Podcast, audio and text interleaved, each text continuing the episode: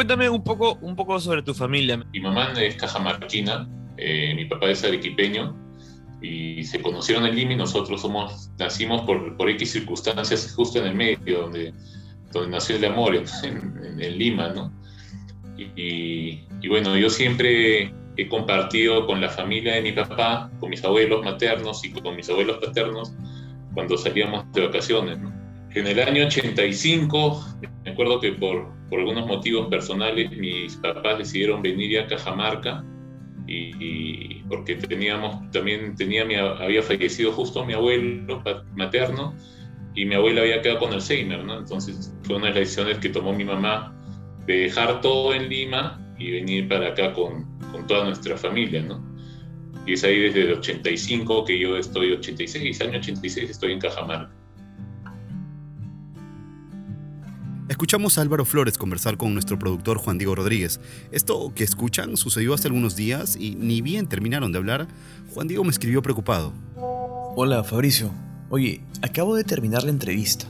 Quedó muy bueno un capo el entrevistado, pero me dijo que había escuchado el resto de episodios del podcast y que él no tenía una historia así.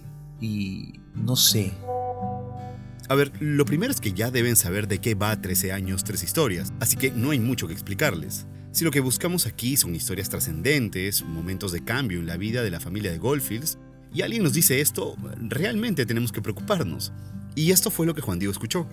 Yo he, escuchado ya casi todas las historias, yo realmente no, lo tengo, no, no, no, no, tengo esa historia, tampoco vengo de, de familia minera, ¿no? Eh, eh, yo ya me he vuelto minero en el en el tiempo y, porque, y porque me, gustó esto, ¿no? O sea, la primera vez que subí a una mina me gustó el, el mecanismo, el, el, movimiento que había y, y, bueno, aposté por quedarme acá, ¿no? Ahora, Fabricio, no sé, creo que sí tiene una historia buena, una historia que tiene que ver con la conciencia del medio ambiente y quizás el tema va por ahí. Quizás podríamos hacer algo así como el episodio de Luis Dávila el episodio de Luis Dávila se llama Cuida la tierra y el agua y lo publicamos hace unas semanas. Escúchenlo antes o después de empezar con esta historia porque realmente se complementan. Hola, estás escuchando 13 años, 3 historias, un podcast de Goldfields en Perú, parte de Cibel 85. Yo soy Fabricio Serna. Este episodio trata sobre la vida de Álvaro Flores Noriega, supervisor general de Servicios Generales, así que los dejo con él y Juan Diego. Bienvenidas y bienvenidos.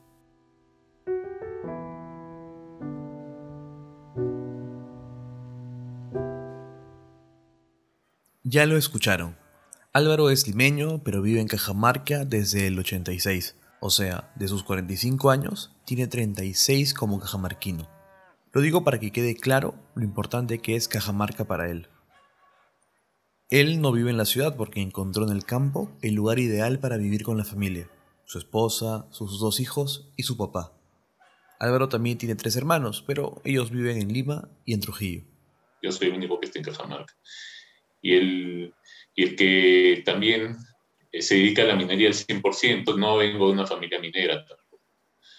Por parte de mi papá, este, mi, mi, mi abuelo trabajaba en Leche Gloria, en Arequipa, y por parte materna, mi abuelo ha sido ganadero toda su vida y eso nos ha dejado un poco también de, herencia, ¿no? Leche, ganadería, minería. Lo que Álvaro quería ser de niño era aviador. Coleccionaba todos los aviones, figuritas, todo, pero cuando subía un avión me moría de pánico. no era lo mío. ¿no? Eh, este miedo lo, he logrado vencer de a poco, pero me tenías que subir eh, a empujones a un avión cuando tenía entre 10, 15 años y me chocó mucho. Se le hizo peor cuando se cayó el Fokker. En 1999, el avión que transportaba al equipo de fútbol de Alianza Lima se cayó en el mar de Ventanilla. Eso hizo que se muriera de miedo cuando viajaba a Lima o a Arequipa. A pesar de eso, una vez que Álvaro terminó el colegio, viajó a Lima para estudiar. Conversé con un amigo de mi papá que era empresario y está en el rubro también de la educación y y bueno, él como que me convenció de estudiar administración de empresas. Entonces me decidí a estudiar administración. El dinero no sobraba en la familia, así que en paralelo empezó a trabajar. Y bueno, pisé un sitio que era una importadora de aceros inoxidables, que es eh, actualmente una de las más grandes que hay en, en, el Perú. Y comencé a trabajar ahí, entré a la área contable, me sacaron la mugre revisando números en esa época y todo venía casi en papel y en un programa que era muy difícil de, de trabajar, que era el Fox Pro, ¿no? que era el lenguaje de comunicación, inclusive de sistemas. Álvaro pasó por todas las áreas de la empresa y tuvo suerte. La empresa pasaba por problemas, renunciaron varias personas y como él era de confianza, el dueño de la empresa me dijo, oye Álvaro, ¿quieres hacerte cargo itinerante, itinerantemente de este cargo? Yo dije, ok, perfecto. Y me dediqué también a ver el tema de finanzas, ¿no? Y tenían una cartera pesada brava y comenzamos a recuperar la, la cartera pesada que teníamos de, de clientes, ¿no?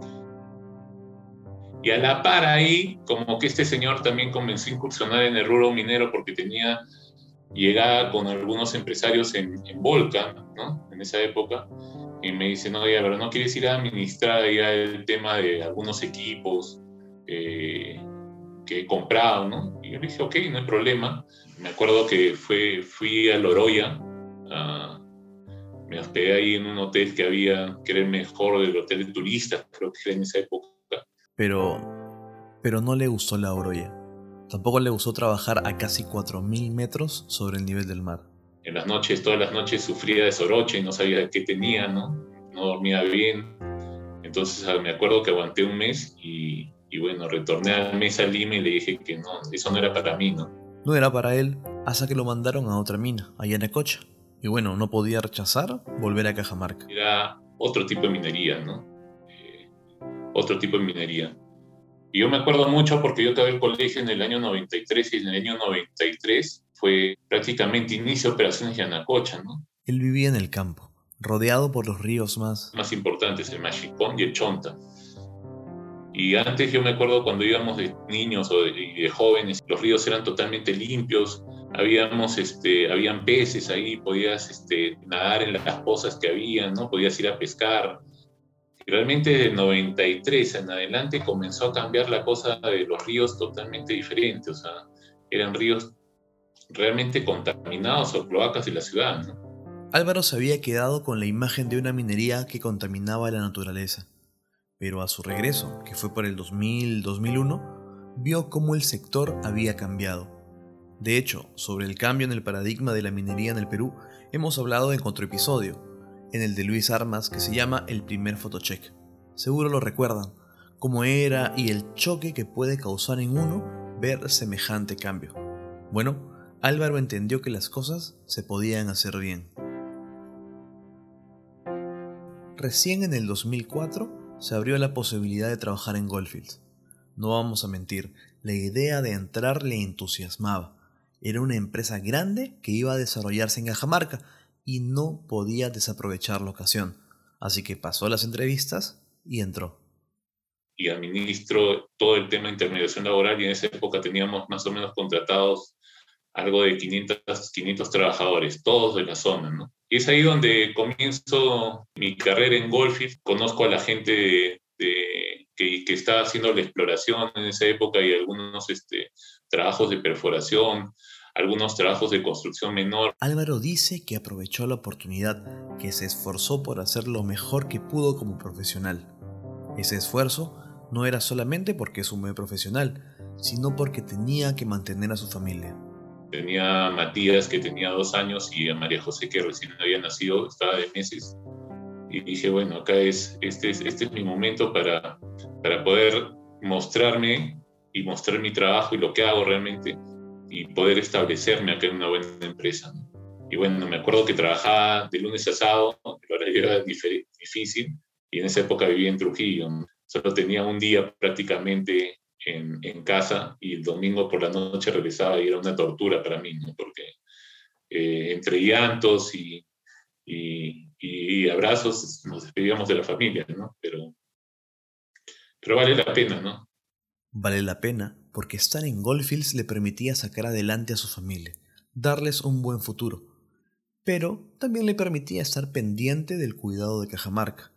Él entró como supervisor de campamento y en paralelo le encargaron el manejo de las plantas de agua y la administración de los residuos. Me di cuenta que realmente los controles que tiene la minería que ahora la, moderna minería es totalmente distinto y, el impacto que causa el medio ambiente tiene muchos controles. Yo asumía siempre que, oye, ¿dónde botarán el agua de su desagüe? ¿no? Se plantas de tratamiento. Y, y, cuando yo llegué a Golfi me hice cargo justo de esas áreas. ¿no? Vi que realmente el agua que nosotros consumíamos y tratábamos en el, en, la empresa era un agua de buena calidad, la que arrojábamos realmente a, algún cuerpo receptor o a, algún río, ¿no? Y realmente me ponía a pensar qué es lo que había pasado con los ríos en Cajamarca, y, analizando bien, o sea, Cajamarca no tiene una planta de tratamiento de residual hasta ahora, ¿no? Eh, o, la que tuvo ya está colapsada porque no tenía eran pozas de sedimentación. Y el crecimiento de la ciudad, empujado por la minería, fue tan vertiginoso que... Realmente colapsó todo y no estábamos preparados en Cajamarca como para recibir tanta gente y tanta población. Él fue testigo de ese cambio, de la contaminación. Antes, yo mi niñez le he pasado ponte paseando, yendo al río, venía, ¿no? Jugaba en el río, nos bañábamos en el río inclusive en algún momento, ¿no?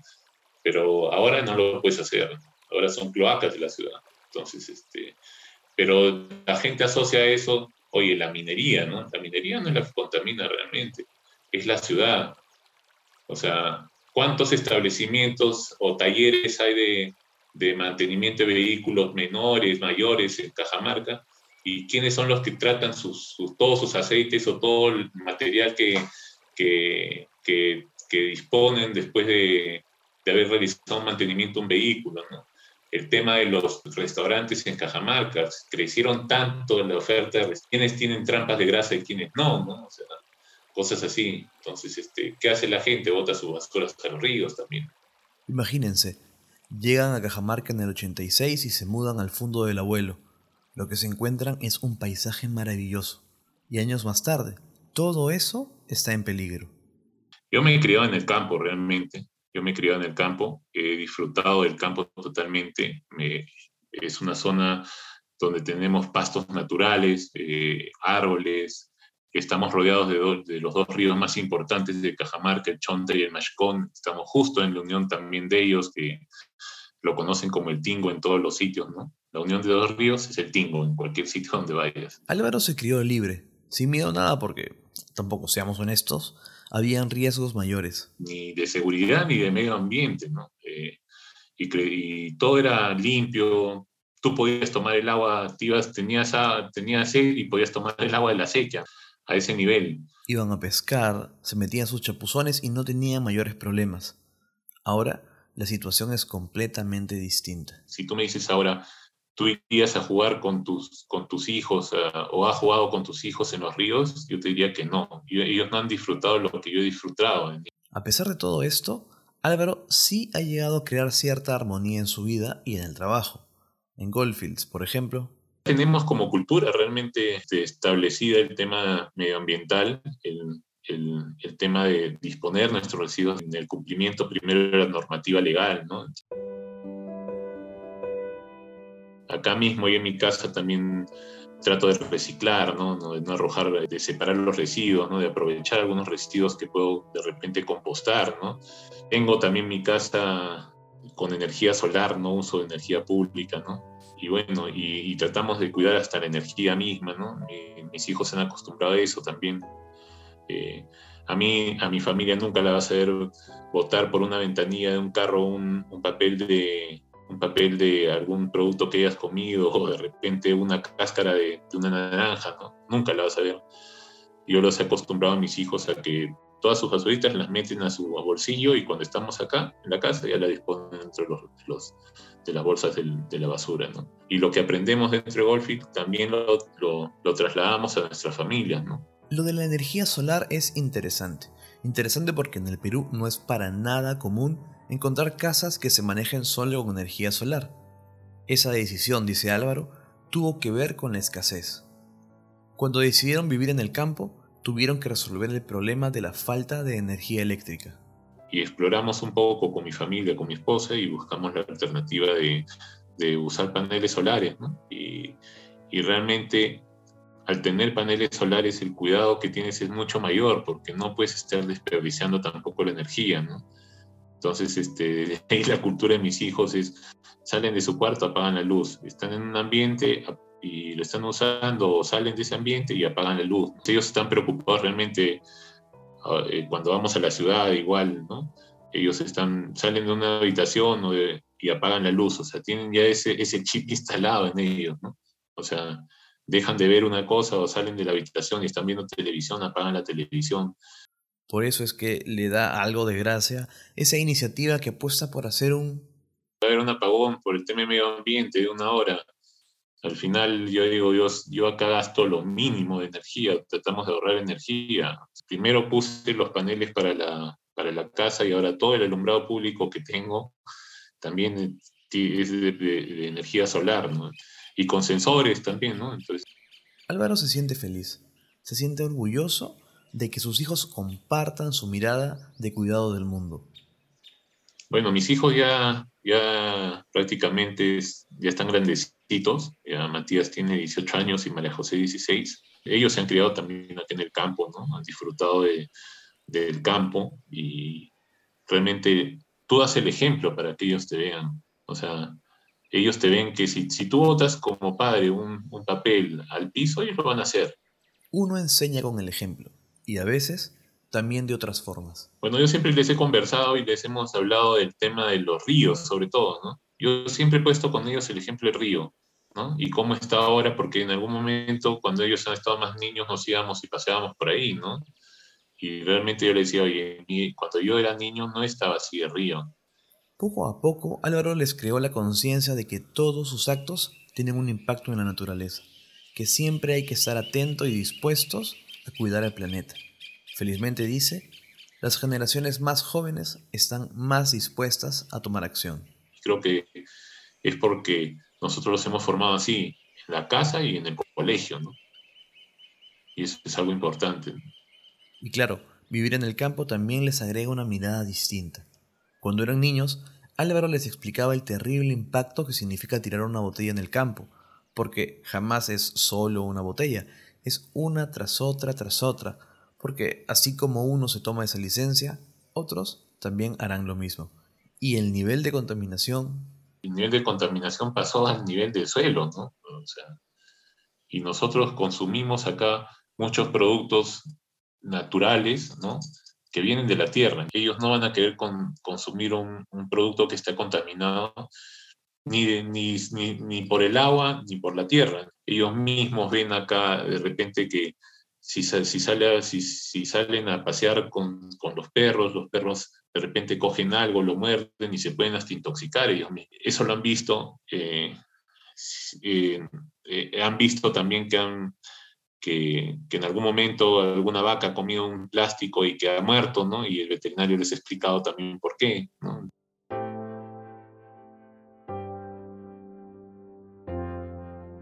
Me parece que es muy propio de las idas y vueltas de la vida, no voltear a ver el camino que se ha construido.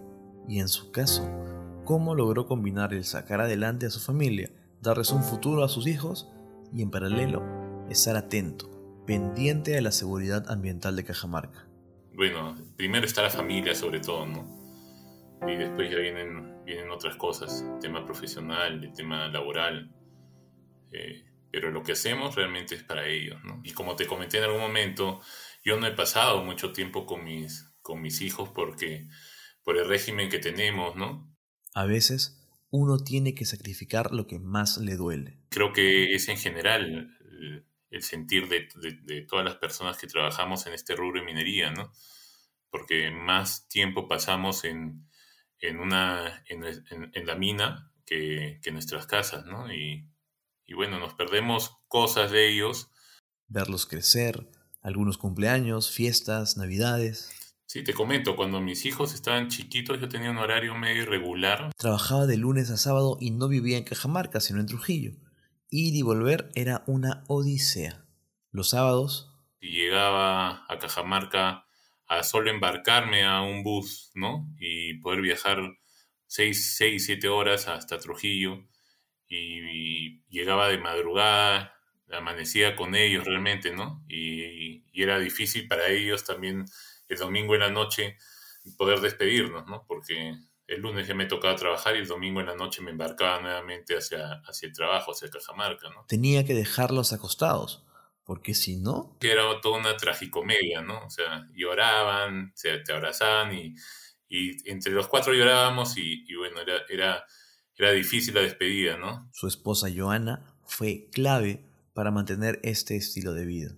Si ella no estuviese acá, yo no podría trabajar en la minería. Pero después de tanto esfuerzo, se ve la recompensa en Matías de 18 años y María José de 16. Bueno, la recompensa es haberles dado una, educación, haberles dado un techo, eh, haberles dado eh, oportunidades también a ellos para poder crecer y desarrollarse, ¿no? No solamente nosotros, sino que también se desarrolla la familia, ¿no? Y como yo siempre digo, si tú estás bien con la familia, estás bien en el trabajo, ¿no? O sea, te da esa tranquilidad sobre todo. Poder respirar tranquilo, poder dormir tranquilo y pensar que ellos están bien, ¿no? Álvaro y Joana habrán conversado con sus hijos sobre esa época en la que la distancia estaba presente en sus vidas. ¿Saben qué es lo que piensan? Bueno, no, no, no sé si les he preguntado su opinión, pero sí hemos conversado de, de que no, no, todo, no todo lo que puedes hacer en la vida es, es fácil, ¿no? Y él siempre les da un ejemplo.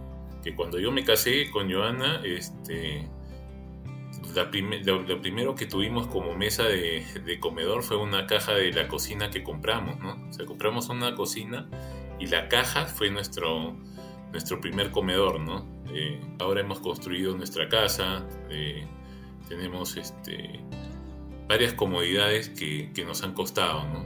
Nos han costado con el sudor de nuestra frente, con el sufrimiento, pero siempre, siempre agradecidos de Dios sobre todo. Nada es este, fácil. Eh, y lo que cuesta más es lo que tú valoras más, ¿no? ese es el mensaje que siempre les he dado. Y siempre teniendo buena actitud, buen comportamiento, ¿no? Y respeto sobre todo hacia las personas. Yo pienso que existe el karma, ¿no? Y siempre, siempre pienso o, hago las cosas pensando en que no voy a afectar al resto, ¿no? Porque se me, se, se me puede revertir esa situación. Y como siempre les he dicho, todo esto da vueltas en la vida. La vida da vueltas Hoy día puedes estar arriba, otras veces abajo, y tienes que, tener una, bueno, tienes que siempre vivir la vida con valores y sobre todo este, con respeto hacia los demás, sobre todo, ¿no? Y nunca mirar por debajo a nadie, todos somos iguales. 13 años, tres historias es un podcast de Golfis producido por Decibel 85. Este episodio fue producido, guionizado y narrado desde Nueva York por Juan Diego Rodríguez. La edición del guion fue hecha por mí. El diseño de sonidos de José Luis Membrillo. La identidad gráfica y artes promocionales de Milagros Romero. La supervisión de producción de Natalia Ríos. Por Golfis, la producción estuvo a cargo de la gerencia de comunicaciones. Soy Fabricio Serna Salazar. Gracias por llegar hasta aquí.